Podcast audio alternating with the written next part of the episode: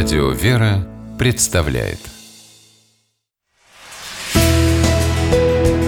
Литературный навигатор Здравствуйте! У микрофона Анна Шепелева.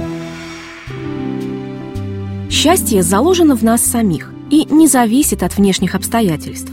Так мудро и весьма оптимистично начинает английский писатель Оливер Голдсмит одну из глав своего романа под названием «Векфилдский священник».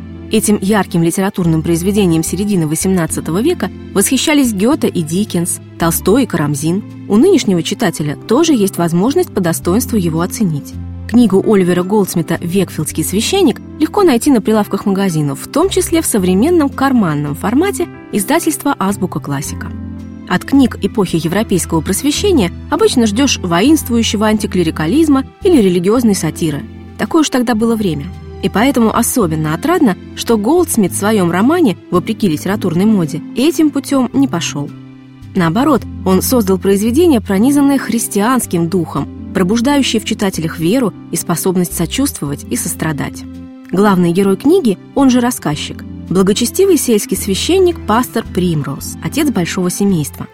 Однажды его благополучная и обеспеченная жизнь вдруг превращается в череду страданий и лишений – Банкир обманывает пастора и скрывается с его деньгами. Старшую дочь похищает беспринципный сосед-помещик. Сгорает дом Примрозов, а сам священник в итоге оказывается в долговой тюрьме. Кажется, кто не сломался бы, не потерял надежду, находясь в таком непростом положении. Но только не векфилдский священник. Писатель Оливер Голдсмит щедро наградил своего героя душевной стойкостью, смирением и верой в то, что Бог даже страдания посылает нам не напрасно и обязательно поможет их преодолеть.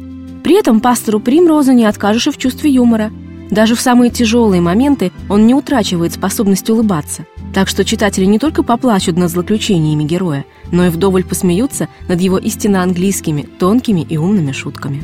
Стоит заметить, что в отличие от многих литературных произведений того времени, роман читается легко и непринужденно, как говорится, на одном дыхании.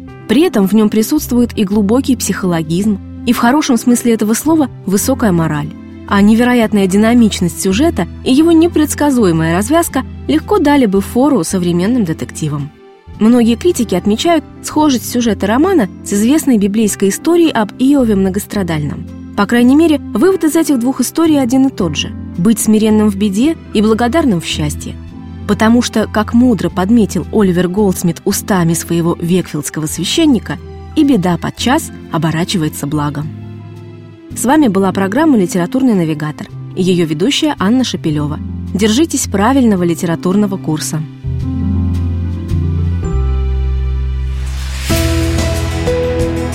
Литературный навигатор.